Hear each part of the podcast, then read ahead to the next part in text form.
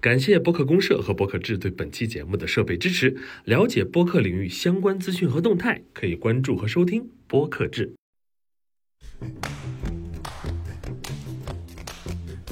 长大要为人民的功劳。哎，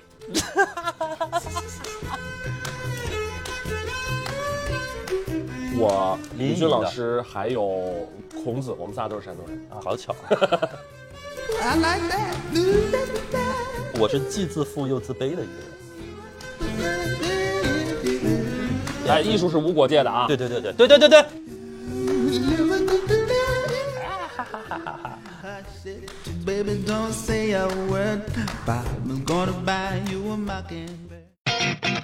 行行好吧。Hello，大家好，我是阿球，欢迎收听本期行行好吧。我们本期求到的嘉宾是狂人即兴剧团的创始人，著名的铃木忠志导演，屈指可数的中国演员之一李俊老师。哎呀，哎呀，我怎么难受了？哎呀，被阿秋老师捧到这个程度，真的是哎呀要爆炸了。这是描述一个呃一个事实。哦，哎呀，好像，也的确是事实啊，是事实哈。为什么叫狂人啊？这狂人狂。哎呀，你这个问的好，是很狂，听起来很狂。其实它来自于李白的一首诗，没想到吧？哦，确实是没有。我本楚狂人，凤歌笑孔丘。啊，这两句诗是李白的。哦，啊，也不知道他喝没喝酒，可能喝多了了吧。对他写了老么长的，我也背不下来。我就觉得就这两句，对，因为他其实讲了一个典故啊，孔丘是指孔子，应该是吧？是啊，然后他有一次山东人啊。啊，对，咱们咱们老烟台的吗？对对对，对我烟台的，两个山东人，我我李军老师还有孔子，我们仨都是山东人啊，对，好巧，对，确实是，就有就他做教，他应该出去教学的过程中路上。一个一个狂人就唱着一首歌，就专门就是有点侮辱孔子，就说他有点傻，嗯嗯。啊，就是很愚蠢，然后他学生就要去揍他，然后孔子说你不要不要不要，这是一个隐士的高人，嗯。啊，他说这个狂人是个隐士的高人，他说他他嘲笑孔子就是说你看这个时代嘛，嗯哼。哎，如此之乱，你去你去游学，你能一次才能教几个人？这些人还能都能理解你的这个思想吗？你应该开线上课呀，线下课就是杠杆太小了啊。对，有道理。那时候怎么样？装傻？对对，那时候不是没有哪儿来的杠？哪来这哪来的这个拍脑门？然后呢，反正就是就就孔子说要放他走，就就不要为难他。他说他很厉害，只不过他选择是避世。跑到山林里去避世，因为他说高人对隐士的高人，他说：“哎呀，完了，让他们去毁灭吧，拯救不了了。你去救那几个人，你也救不了几个人，有何意义呢？啊！”然后他就隐士，他说：“他说的有道理，但是孔子更厉害。”孔子用另外一个角度，他说：“我明知道我改变不了几个人，但是我做了就比不做强。”哦哦，非常正能量。你不是正能量过敏吗？嗯嗯。那孔子说：“来，狂人同学，你过来，我教你一首歌。你把手放在这，太阳天空，啪啪，狂人就扇飞了，是吗？扇出画面了。是，你是哪种人？我是，我其实感觉两个都有。我比较贪心，就是一个是字面的意思，就是很狂。我觉得我就是挺厉害的。因为我踏踏实实的，就是觉得在学东西，也在舞台上，也在下面跟很多各个国家的老师学习，就是学习一些不同的训练方法，去提升自己。我永远会觉得自己差很多，因为如果哪个演员说我成了，我已经都可以了，我觉得这个人是真的，嗯，坐井观天了。这个人是真的狂人，有点脑子有问题啊！这个人就没见过是吧？嗯，就是我觉得我是既自负又自卑的一个人。包括我见过好多搞艺术的人，就是很厉害，都是这样。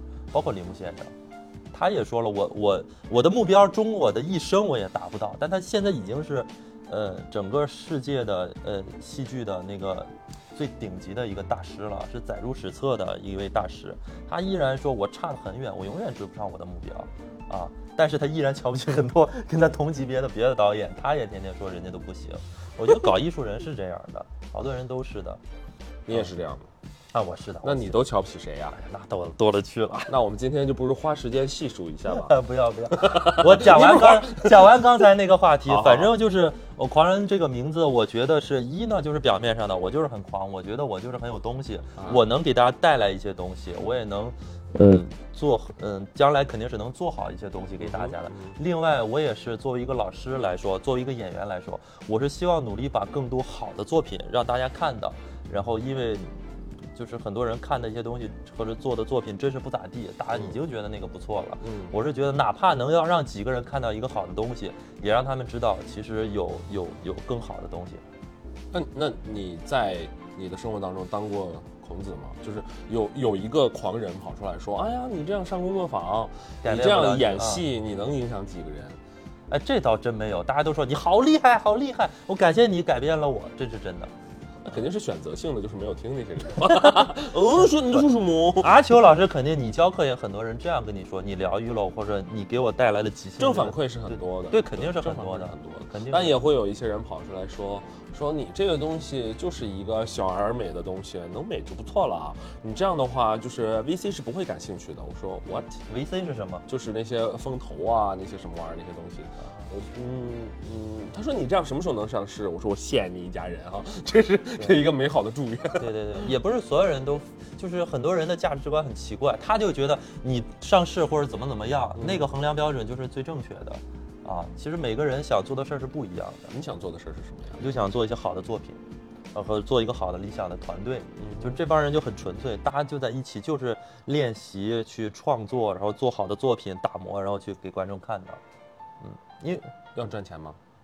对嗯要要赚钱的，因为我其实前几年就是现在其实依然是我们团队的运营啊、商业化做得很很烂啊，以至于都快撑不下去了啊，就是因为我可能之前的要求太高、太理想主义了，再加上我完全就是有点排斥商业的介入。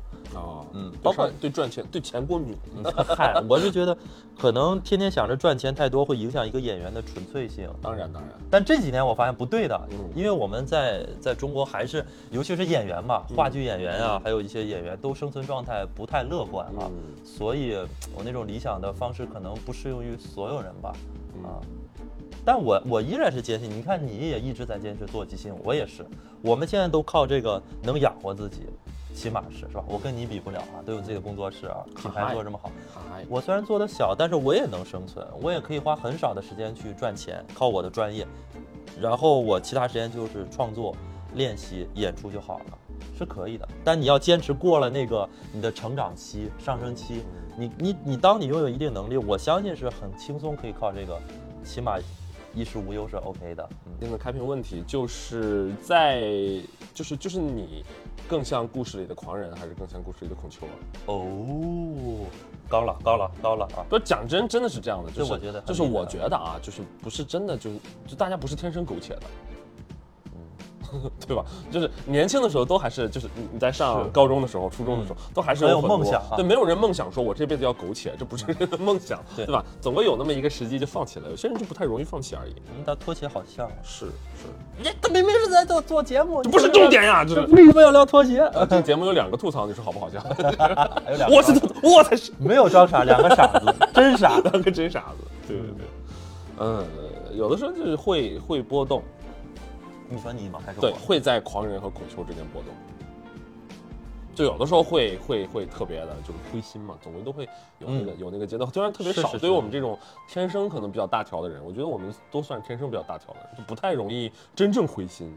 但是偶尔的丧气还是还是会有的。那肯定了，这个这个社会对你那么那么，啊，弄死你！因为你你做这些事儿跟很多人的价值观是不太一样的。诶，什么意思啊？很多人还是会说，你就找个班上，好好赚钱，然后你业余的时间再干点别的，怎么怎么样关他们什么事儿？啊？对呀、但是很多人都是这样，你就很烦，哦哎呀，天天跟你说，天天跟你。我妈最逗了，嗯我妈甚至前段时间有的时候还跟我说，我明明告诉她，我可以通过一个教课，啊哈呃，几个小时我就能赚一一笔钱，就比人上班要赚的好多。哎呀，你知道的，你赚的比我还多，哪有？你少来这一套。然后我母亲依然会说，你要不去做个厨师吧，去学个手艺，万一怎么他第一选择是厨师呢？或者你去就放弃让你考公务学员个什么琵琶，学个古筝什么的。我说为什么呀他？是认真的吗？认真的，但可能是一两年以前了，现在已经好多了。现在好就是他，不觉得你你的手艺是个手艺。就因为他摸不着，嗯，就是他还会，但他也很支持我，没有他的支持，我也到不了现在这样。没有他三十多年前的支持你出生。对对对，我也到不了今天，没错 没错，啊，家里人呃现在对你干这些事儿什么态度啊？挺支持的，觉得挺好的。啊，就是就是放弃抵抗了。我家人就是放弃抵抗，就是十年前，嗯，他们还搞不明白我在干什么，嗯，现在他们放弃搞明白我。你现在 上电视了？哎呀，那不是我儿子吗？哎呀，那不是我孙子吗？哎呀，那不是我儿子啊，没了啊，就是那不是小时候被我揍过的那孙子吗？揍过我的人还挺多的，我小时候可见了。你真正认可的人多吗？挺多的，这个世界这么大，还是有很多的。从总量来说是很多。啊，对啊，但其实从概率来说，相对来说比较少。相对，你的你的标准是什么？就这个人他真诚一点，他做这件事儿真的是纯粹一点，嗯，呃，的确是有能力，这样的人会会让我觉得认可。当然，现在大多数我和解了，跟这个世界，就是我会以在哪条规则上和解？我自己的规则就是人无完人嘛啊。就我现在这些年越来越能理解别人，因为我也不是个，我也有很多问题。肯定大家都有很多问题，对，是的，一会儿展开展开，一会儿就人可以分开来看嘛，就因为他在他的角度，他这么做是有他的原因的。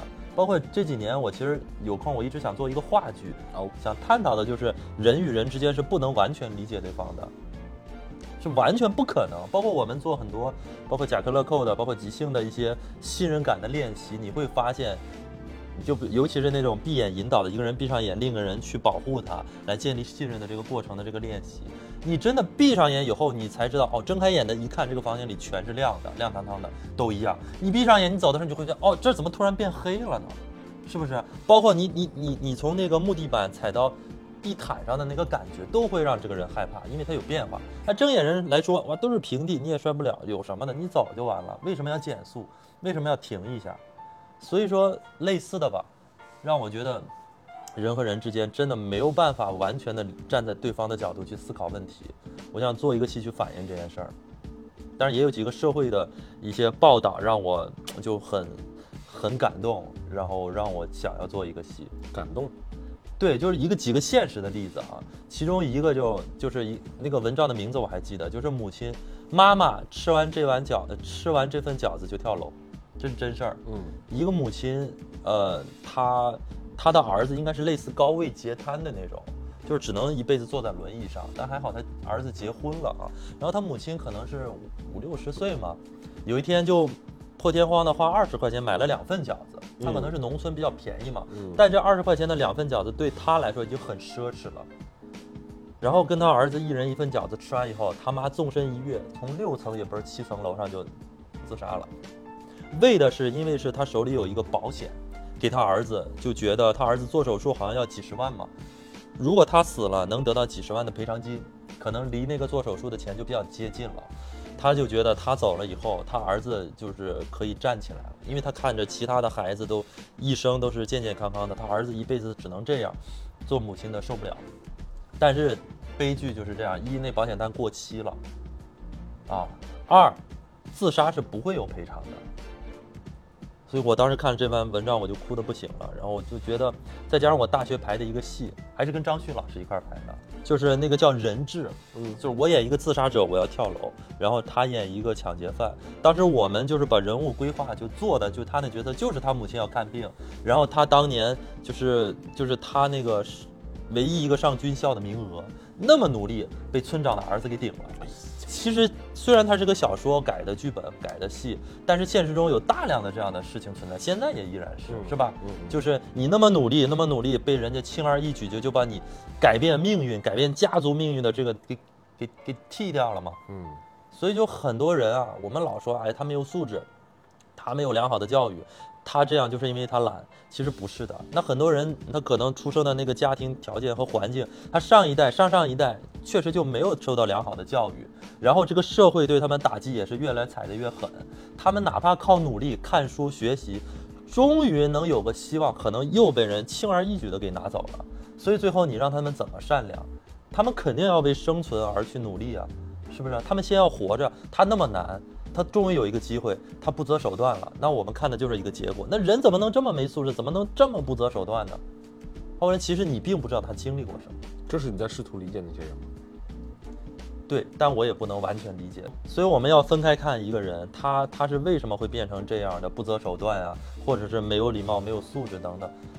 嗯，那就是你要往前倒一倒，他上一代、上一代留下的一些债务和他的经历啊。我现在的画面里是李军老师碰到了一个很没有素质的人，然后呢，在一瞬间，整个给他写了一个人物小传，然后就说：“我原谅你。那其实其实啊，我又想明白一件事儿，在这个过程中，就看戏的人，”嗯，很多都是其实是经济上已经 OK 的人，他才会去追求是精几百块钱的票往前对坐，对。所以很多人就说高高在上，说哎呀，我我们要教育大家啊，怎么怎么样。其实这帮人，你你想教育和感动的那些人，根本就买不起票，他也不会有时间来买票看戏，大多数都是这样的。嗯，但我想，呃，这这有点像孔丘那个概念了，就是哪怕我这场戏改变了一个人，他是个老板，他今天本来要开除一员一个员工，或者骂他，或者损他，但是突然因为这个戏，他了解哦，他可能有他的不容易，嗯，鼓励鼓励他，善待善待他。原谅原谅你。对，用一个更好的方式去引导他，可能这个世界上就少了一个杀人犯或者一个哈哈哈！可能那就是压倒骆驼的最后一根稻草，你拯救了他。蝴蝶效应可能会带来一些好的事情。前两天我在在讨论一个话题，我跟我女朋友在讨论一个，嗯。就是说世界上分三种人，嗯。啊，第一种人呢是很小部分但杀伤力很大的嗯。添乱的人，嗯。那第二种人呢是占绝大多数，嗯但是坐视不管的人，就是活好我自己就可以了。嗯，第三种人呢也是少部分，但是很有价值的擦屁股的人。你觉得我是个擦屁股的人？我觉得我身边的大部分都是擦屁股的人，是不是就我们我们我们在试图让这个世界变得更更更合理，试图让让它变得更更顺溜，试图让它变得少一点混乱，减一点伤。就是因为你就算什么都不干，这个世界也在增伤嘛，这宇宙在增伤嘛，越来越混乱，对吧？嗯这个这这这这东西越来越多，人越来越多，这就会它就是这样。哎呀，我们这期是不是越聊越严肃了？是不是你所有采访嘉宾里最严肃的？啊，不是不是，还有更上来已经哭到不行啊！就老师严肃和哭怎么能画等号我？谢谢你，疗愈了我。啊，来继续继续。哎，你刚才说到剧场啊，就是呃，我不知道在在看的观众有多少人真正呃去过剧场里面去看戏，或者说是有这个习惯，偶尔你是不是应该跟大家说一下你的剧场的定义是什么？那你定义一下嘛？那很多人觉得就看一个新喜剧的一个一个开放麦也是进剧场了。你觉得是吗？你你你你这不让我得罪人吗？这是我们得罪人，你说自己的看法就好了嘛。没有没有，我也不知道为什么刚才因为我也不觉得开放麦的人坚持要争取说我们这个是剧场，我觉得是不是剧场对他们来说不是最重要的，好不好笑对他们来说更重要。其实你要说戏剧来说，戏剧本身在一个建立观演关系的前提之下，嗯哼，一个一个演员在舞台上经过另一个人的面前，被经过另一个观众的面前，嗯戏剧就已经产生了。其实那个空间就是剧场了。是我其实还真的在说剧场的时候，没有给它下一个明确的定义。啊，就像你说的，比如说戏剧发生的地方就是剧场吗？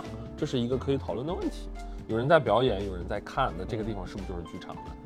剧哎，这个这太深了吧？这个聊这个，我不知道，我但我觉得这是这是这是可以的。我觉得是不是可以问问大家有多少人看过话剧呃，因为因为你反复在说话剧，话剧，话剧和戏剧是一个事儿吗？啊？话剧属于戏剧，就跟就感觉川菜属于烹饪一样嗯，啊。即兴戏剧，呃，它它也属于戏剧的一种最早还有翻译成即兴话剧的呢，特好玩。那这肯定扯了。话剧本来它是要有剧本的，即兴和话剧本来就是有点矛盾的。戏剧不是一定要有剧本的。戏剧不是，哎呀，高高，戏剧不是，就是剧本是后来才出现的一个添加的条件嗯，它是为了每场表演更稳定。所以话剧是一定有剧本的。呃，话剧还是要有剧本的。啊我本来那问题是什么意思？我就是我其实是是是好奇啊，是好奇大家有没有去看过戏的经验，或者说是这个习惯啊，嗯因为我觉得是进过和没进过的，就是就一件事儿嘛，不是说这事儿干过多牛逼啊。对对对我就说这事儿干过和没干过，还是挺不一样的，很有意思的一个事儿。不同的场，因为每个剧场味道也不太一样，那空间感其实也不太一样，嗯对特别大的、特别小的，然后不同的位置的，呃，有机会还是可以可以去一下。对对对，要去要去。虽然好戏不多，但是还是要去感受一下。所以开放麦呃算是剧场吗？还是不是也分地儿？你是你是按照场地要求再去判断，还是说这个内容本身不算是一个戏剧的内容？我现在都不知道脱口秀算不算戏剧，按理说也算吧。这个是很有趣的一件事，我们之前也聊过，就是啊，脱口秀是 comedy，comedy。对吧？stand up comedy，嗯单口喜剧，嗯但 comedy 呢又被翻译成喜剧。嗯喜剧呢又是戏剧的一个门类，对对对对对，所以你要这么说的话，单口喜剧肯定是戏剧。对它应该也算也算。但是你看啊，你现在能感觉到吗？喜剧这个词儿被泛化了，就是很多喜剧的形式根本不是剧，比如相声，现在很多人觉得是喜剧，人家曲艺。对对吧？那是不是其实不是戏剧？那漫才，嗯，然后包括就是脱口秀，嗯，这些其实我觉得就是这个词儿，现在大家都不太讲究了。我我是四六开，我保持着百分之四十的理智，但是支持大家乱用。我觉得这这，我觉得乱用是好事。现在你 也防不了乱不乱用了吗？就是不防嘛，就支持大家乱用。就比方说很多人之前你说的翻译成即兴话剧，它都就是很矛盾，都行。我始终觉得 comedy 不应该翻译成喜剧啊，那应该是好笑的东西。哦，不得不说的就是你跟铃木老师的这段师生的缘分啊，好恶心啊！什么这段又没有结束，还在进行中。对，那个我们聊聊铃木老师的事儿呗。好呀好呀，这个确实是很多人可能有耳闻，但是其实了解的渠道比较少。对，可能跟中日关系有关哈。嗯，其实铃木中志导演，哎，艺术是无国界的啊。对对对对对对对对，我们先说一下啊，铃木中志先生对我们中国演员、中国人做了很多很好的事儿，甚至都 引起了他们国家的一些不满意。你怎么老去中国呀？啊？但他其实铃木先生，Chinese food is good。哎呀呀呀，so this 呢？还 so this，就是铃木先生。其实啊，我先说，他他真的是一个哲学家，一个大师。他是站在整个人类的角度去思考问题。嗯，他就是做艺术、做哲学的。嗯，他是发现人类的问题，去通过戏剧的形式为载体，去去深挖这个问题，通过戏剧这个载体，让这个问题展现在人类的面前，让大家去思考它的更多的可能性。因为他也会说，每个人生活的，呃，经历不一样，角度不一样，所以你看待问题的这个角度就和和得到的都不一样，你的引发的思考也不一样。但所有通过他的这个戏引发你的思考，都是他想表达的。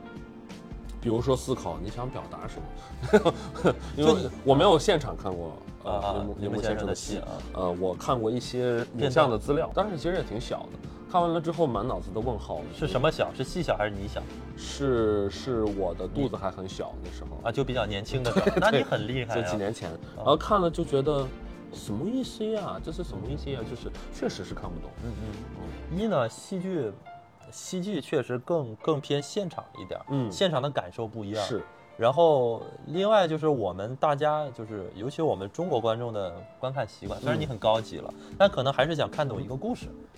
啊，是是是吧？是吧？其实包括我会有下意识的会去找我们更能，包括我也是，我也大家都是这样。然后铃木先生其实他排的很多戏都是莎士比亚或者古希腊的希腊悲剧或者莎士比亚的戏，但是也有一些民间传说他自己改的一些戏，包括小说他改的戏。哦，我看的应该是一个莎士比亚的戏，《李尔王》。李尔王，呃，李尔王，我特别喜欢李尔王，在国家大剧院演过啊，特别喜欢他那个最最夸张的是有八个国家演员一块儿演。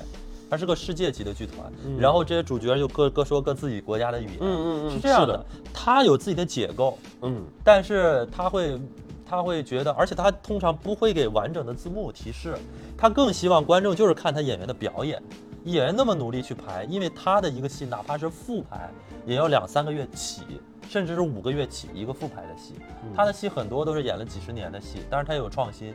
即即便这个戏演了几十年，这个演员也每年都演，他还是会用几个月的时间去复排这个戏。嗯，可能不是所有人都了解，我们国内的一个话剧复排的话，可能是最短甚至就几天，嗯，或者一两个星期，这都是比较正常的复排。是是是，嗯，通常来说没有超过了半个月的，因为不划算。对，刘龙先生就是新排一个戏要花多长时间？其实用他的老演员，就是如果他的日本团已经非常了解他的这个体系、他的这个风格的话，几个月吧，也得几个也也也得几个月。但可能那个雏形很快就能搭起来。他也会发挥演员的即兴表演，让大家去创造。我觉得很有意思。他他的戏就是男的、女的、老的、少的都可以随便串，然后可以随便的发挥你的想象力。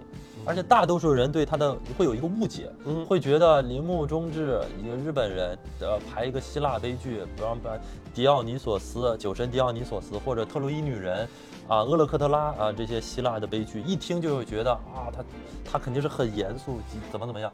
其实不一样的，他有很多不同的戏，有大剧场、小剧场。他其实很先锋的一个导演，他最开始是小剧场出身的。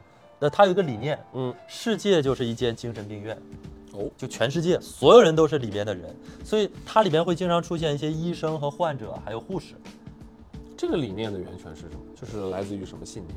就他自己就觉得大家都有病，不，所以说在这个如果世界都是一间精神病院的话，里边还有医生和护士护士出现，但他们也是病人，他们在治疗这些病人，其实他们也有问题，谁能疗愈谁呢？包括他经常会有套层。比方说穿越什么的，很难想象吧？拍一个希腊的悲剧，还有穿越的套层，穿越。我的手机充电线呢？倒不是这种，但他会说一个角色在家里，东京的一个宅男在家写小说，还还在电脑上打字，然后父母就给他做饭，一会儿就穿越到可能穿越到了故事里边，对异世界，然后从零开始不断的啊。但他的切换不靠换景换衣服啊，而且他的景都。大大多数都比较简单，以人为目，以人为背景，通过人的衣服的表演状态和台词来切换时间、切换地点、切换甚至是角色。嗯，比方说很神奇的一个事，叫我我参演的他第一个戏叫《大鼻子情圣》，啊，很多人可能这个听说，它是改编自于法国的一个小说，也也有这个电影，然后就是。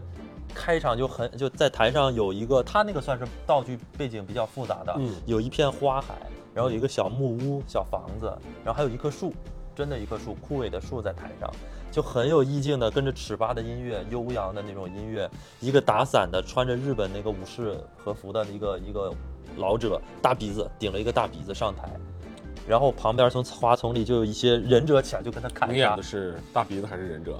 我演的是后面出出来的树后忍者，我坐在树后边。对，这个很有意思。嗯，本来他那片是左右都有一片花海，但那一年他突然想加一个角色，就把这半拉的花海给去掉，变成一个人，变成一个角色嘛。哦，你演了个花儿，呃，我演了个人，我替代那些花。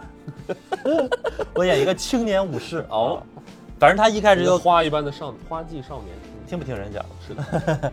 他他就是砍，就是很潇洒的砍杀了这几这几个人，然后收刀，他就往前走着一个大的榻榻米，上面有笔啊什么的，就他这一段就相当于他在，呃，他在一个一个空间里跟一些人去砍杀去决去打仗了，嗯，然后接下来他坐下拿起笔写字儿，灯光一换。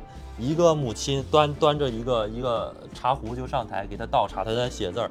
通过台词就知道，哦，他现在就变成了在一个东京的家里边，嗯，就是一比比较现代社会的一个。是那个老者演的吗？啊，对，同一个人。他他刚才在砍杀人，大鼻子嘛，顶着他，砍完别人坐下，把剑一放，在榻榻米上开始写字儿。然后母亲上场端着茶茶。通过母亲和他的这段台词，我们就知道，哦，他从一个战场。来到一个东京现代的一个家里边，啊，然后他开始写小说，就说你最近还出现幻觉了。他说啊，比以前好多了，说明这个人脑子有点问题。所以前面那段是他的幻觉，还是是他小说说里的剧情？是大鼻子情圣这个故事的剧情。他可能是一个作者。小说家是大鼻子情圣的幻觉呢，还是大鼻子情圣是小说家的幻觉？谁能说得清楚？哎，对，人家谁也没说什么。噔噔。是不是有一段配乐？的那种。哎，这个这这些东西有视频资料吗？大家可以去搜 Scott 剧团，搜铃木利贺剧团，应该能搜到他放出的他在疫情在家憋的，他们在山上嘛憋的，然后放出的一些内部资料，可以看到一些特洛伊女人的一些演出片段，啊，包括他新排的一个戏在他的剧场里，get，包括他的一些训练法的东西。好的。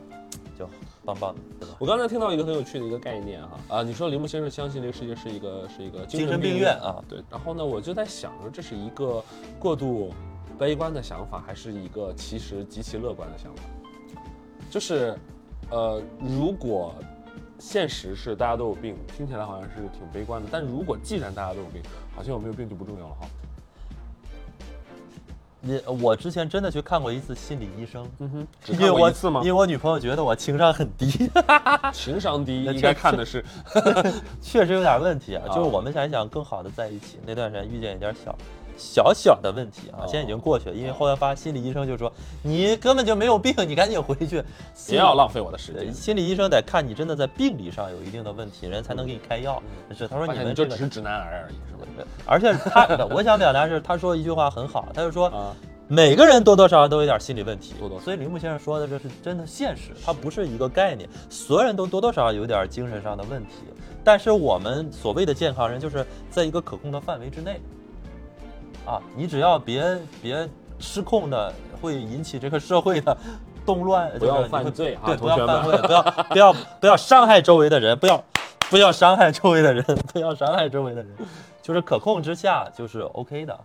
不知道是不是因为你身上的一些狂人的特质，也是让铃木先生非常喜欢你的原因。哎，一个是确实我条件还不错，就是他喜欢高高的，就是高高的，然后我声音很好，我的台词还不错，身体素质也还 OK，关键是我特别的努力，能吃苦，然后就就很苦吗？训练？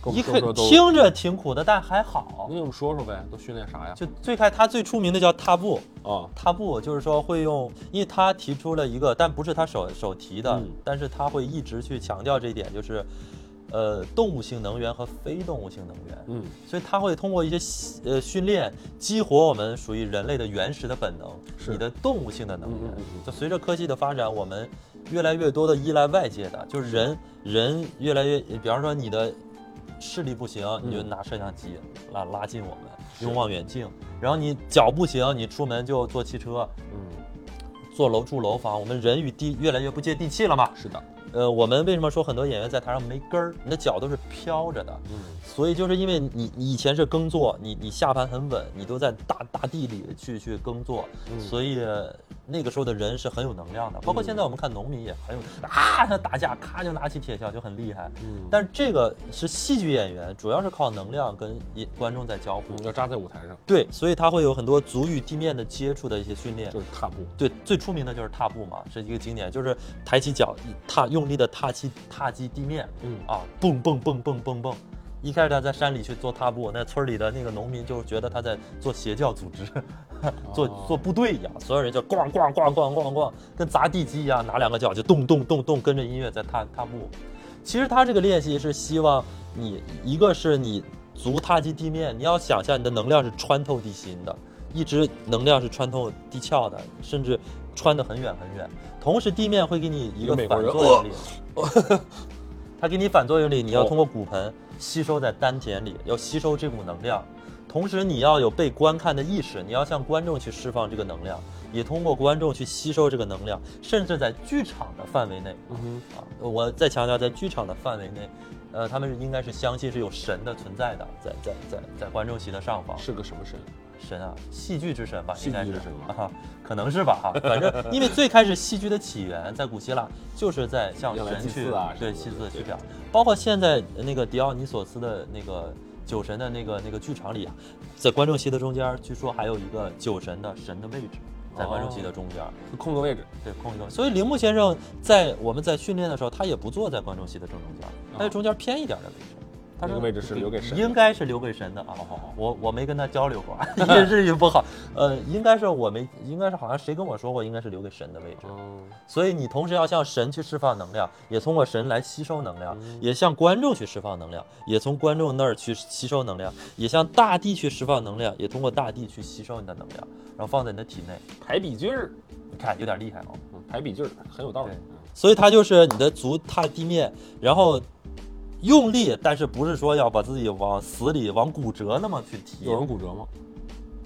这么多年有可能吧，但大概率是只是脚肿一下啊，而且你不要收着力，你收着力反而会我记得他是不是还有一个特别的鞋，还是袜啊叫足带，它比足带它比我们会看到日本很多，比方穿和服啊。到房间里，他们会有日式的白色的两指袜，啊，就大拇脚趾头一个，其他几个脚趾叫它比足带，我们会穿那个，那个东西就是就啊训练用的，因为它有个薄薄的底儿。呃薄薄的，然后我们的剧场当然也是，它底下可能有草垫子在底下，就是那种摔跤的那种垫子，哦。我知道我知道其实能剧舞台用的那种，上面再铺上地胶，就是它是硬的，但是它的坚硬程度不会让你真的受到还是有一些韧性，有一扭扭，但是你体验不到的那种啊一扭扭的弹性，还是会脚会有一点疼，刚开始。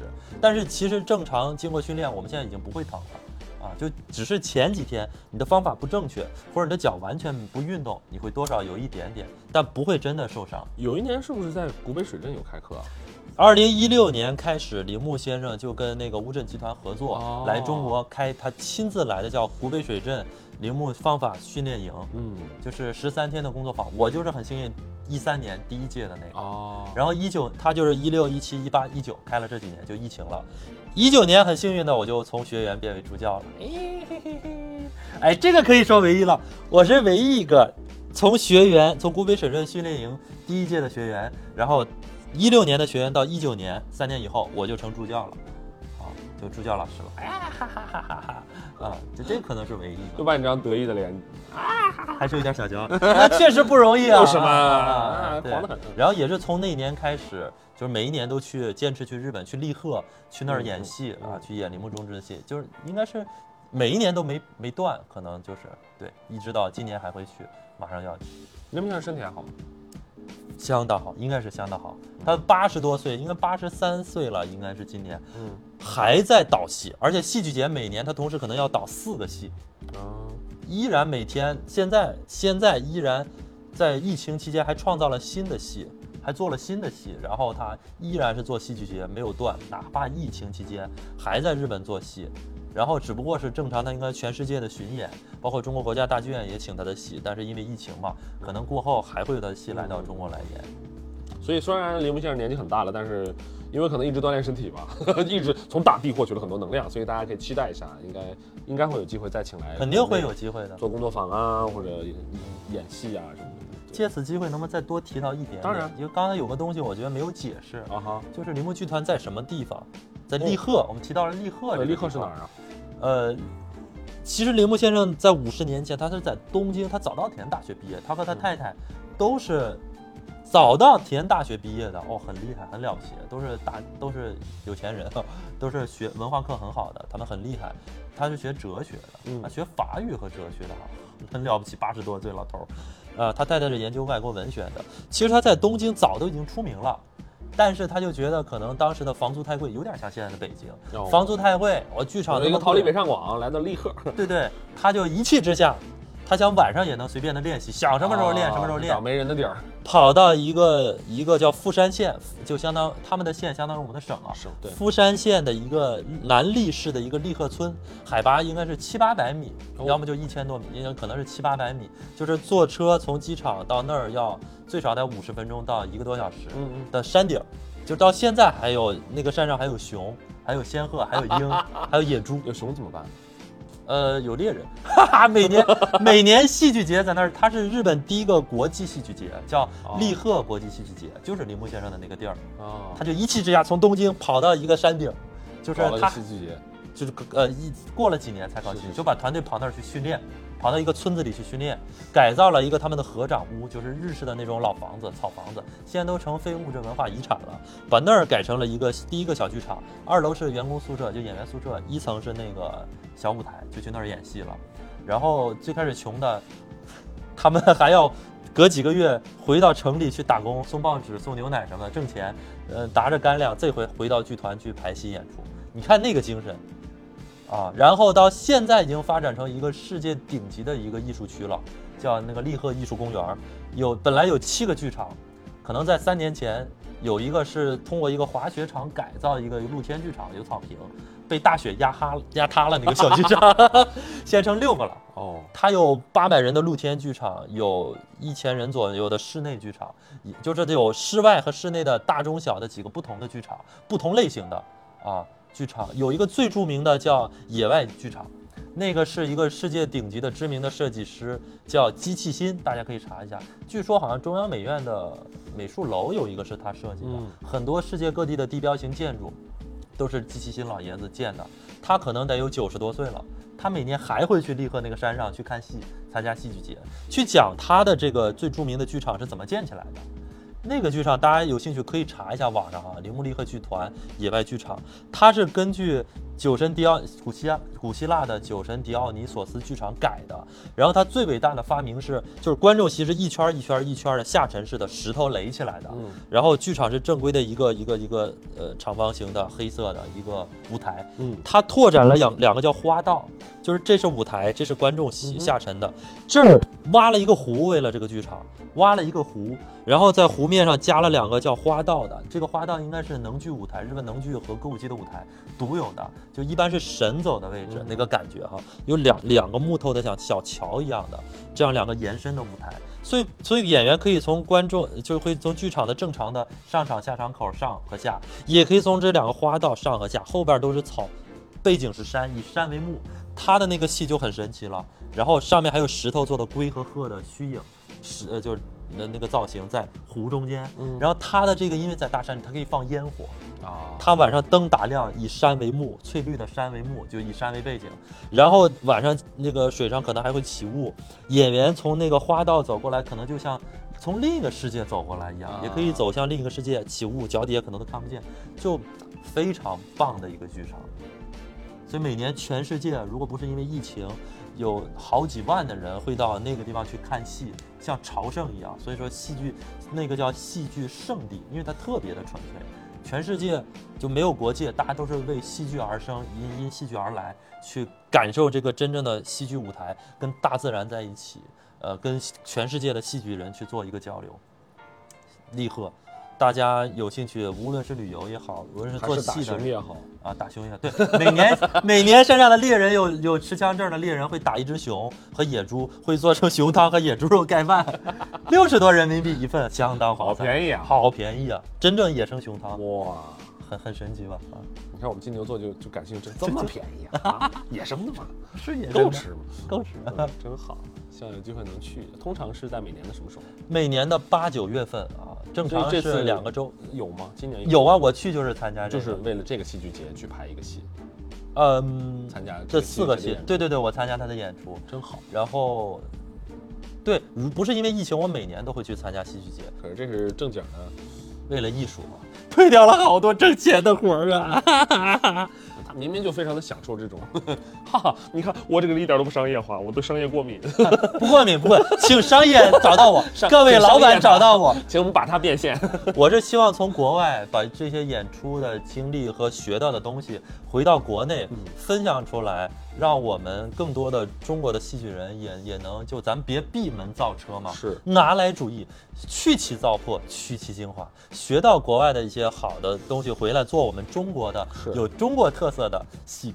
对，这玩意儿和传媒没关系，对就是对真没有就是有很多先行的前辈，这事儿和他是哪国人一点关系都没有。对对对，就人家有经验，人家有很多现成的成就是可以学习。是这样的啊。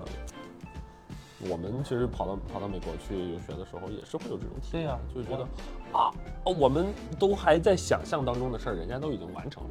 没错啊对，，包括美国的方法派，就是俄罗斯的斯坦尼的东西。嗯我们现在其实很多学院派的老师教的都已经是人家特别早期，甚至斯坦尼晚期都已经推翻哦，了。所以你的意思是我们现在很多老师教的东西过时了吗？对，就是这样的，有好多老师教都过时了，他们也不去学，也没有实践经验，我就要说出来。就我不特指谁，他是说在座的各位都过时了。没有，那倒不是，那倒不是，我们互相学习啊。就我真心的是希望很多，尤其是学院派的老师啊，出去学一学去，去演点戏，别天天就是从书本上去学习。嗯很多学院派的老师一个戏没演过就开始教课了，太扯了。是，铃木先生就嗯。就说过，他不理解为什么一个搞艺术的，尤其是演员或者导演，你应该经常的出去排戏、演戏，大量应该更多精力放在这儿。其实你也知道，我也去美国，我也去过美国去学习，去杜克大学那边的嗯老师，我还在杜克大学的学校里边教过课。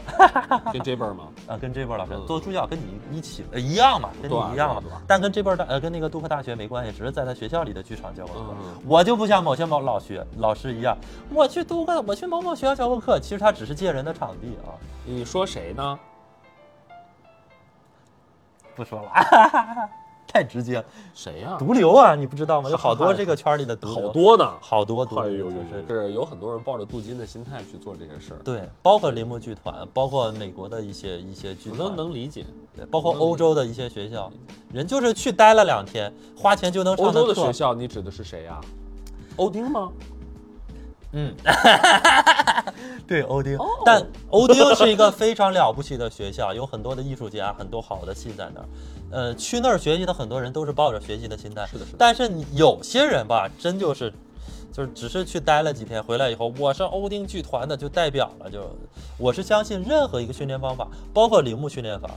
就是我觉得很多老师学了一些去分享是好事儿，嗯但真正的我听到的表达的很多理念都有点曲解了，嗯，他最终还是能量，还是一个演员在剧场里的，他不是刻板的、死的、僵硬的。是的，真的，你去铃木剧团排个戏，你去看一下，它是非常灵活、非常鲜活的，非常非常有想象力，一点儿不刻板的这样一个一个一个体系。艺艺术这些这条道路哪有尽头啊？多出去看看吧，大家。对呀、你像人家像铃木先生都说我距离我的目标很远，我可能终其一生也没有对到死都达不到。是人家都是剑桥大学出了一本，应该是二十世纪不是二十一世纪嗯影响世界的五位戏剧大师，他是很权威的。但是当然了，戏剧大师还有很多哈，只是作为剑桥大学，他们就是总结了五位五位他们觉得非常前沿的五位戏剧大师，都是有彼得布鲁克、彼得布布莱希特嗯啊，呃，应该有罗伯特威尔逊，哦，呃，美国的，而且还有一还有一个是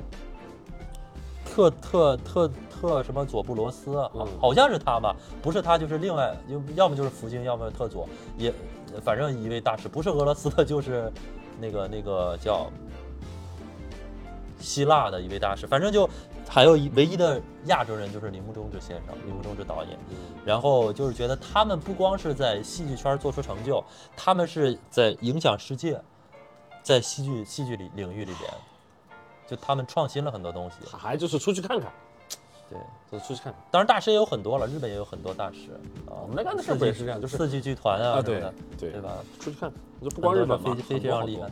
最近那个就是贾克勒寇体系有一个韩国老师在北京教课，对，叫刘真宇教授。哎，哎刘教授的戏的的刘教授的工工作坊也是不错的。如果当然当然有机会去学习一下，还是虽然我不能对比说是法国的那个东西，但至少我上过，还是蛮不错的。是我介绍你去的吗？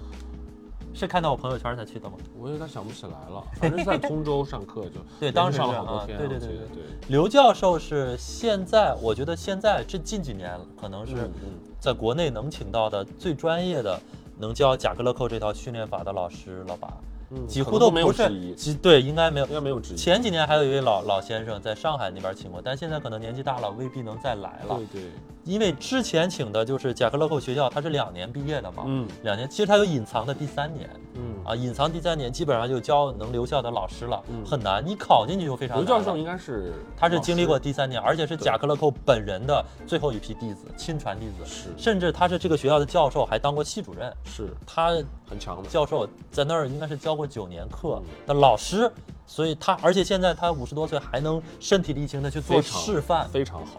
太厉害了。我们好多年轻人都做不到的动作。其实对于我，我和阿秋老师这种稍微有经验的演员来说，和老师来说，呃，老师教是一方面，更主要是我们通过一个老师的身体，他的例子，嗯能吸收到更多的东西。啊，主要是他啊，主要是他，我就光顾着累了。我上课的时候，什么也观察不到。所以推荐铃木先生的铃 木先生的那本书就叫《文化就是身体》，你这叫没文化，我没文化。铃木先生，哎，你这个人没有文化。好，那从今往后呢，我要好好减肥，好好锻炼身体啊。当然希望有机会能，如果铃木铃木先生再来古北水镇，或者说对对去那边要去训练一下。对对对对哎呀，现在真的是被喜剧给耽误了呀。所以贾克勒克训练法、铃木训练法，大家都可以关注一下啊真的很棒刘教授的课，棒棒，すごいね，すごいすごいすごい。啊，very good。 ，very good，very very good， very very very good very good。 good，very good，very good。好了，那今天很荣幸呢，很开心，请到了李军老师。我们好像通常来说不喝酒不会聊这么多啊， 就是自嗨的人，嗯，其实就是表演型人格哈，有一个人在，有一个镜头在看。其实也不是，我觉得还是没有也这么聊蛮真诚的，蛮真诚。我喜欢真诚的对话。啊，谢谢你，我也喜欢我。哎那我们达成共识了，我们都喜欢你自己。对，我们都喜欢。好了，那今天感谢李军老师，当然也谢谢阿秋感谢我们的小伙伴，我们呃新加入我们的大荔枝，还有老茶啊，老茶马上就要去美国了，祝他一路顺风。哦，哎，还有我们的鬼鬼，还有我们的甜甜老师啊，对吧？嗯，那我们这期就到这里，感谢大家的收听收看，我们今天就到这里，拜拜，拜。拜。如果大家喜欢我们的节目，可以点亮五颗星。如果有想让我们采访的嘉宾或者讨论的话题，也欢迎大家在评论区留言，或者添加闹小闹的微信加入我们的听众群，我们在群里等大家哦。感谢你收听本期《行行好吧》，咱们下周三再见。想看视频版的话，关注阿球求你了，一键三连哦，求求你了。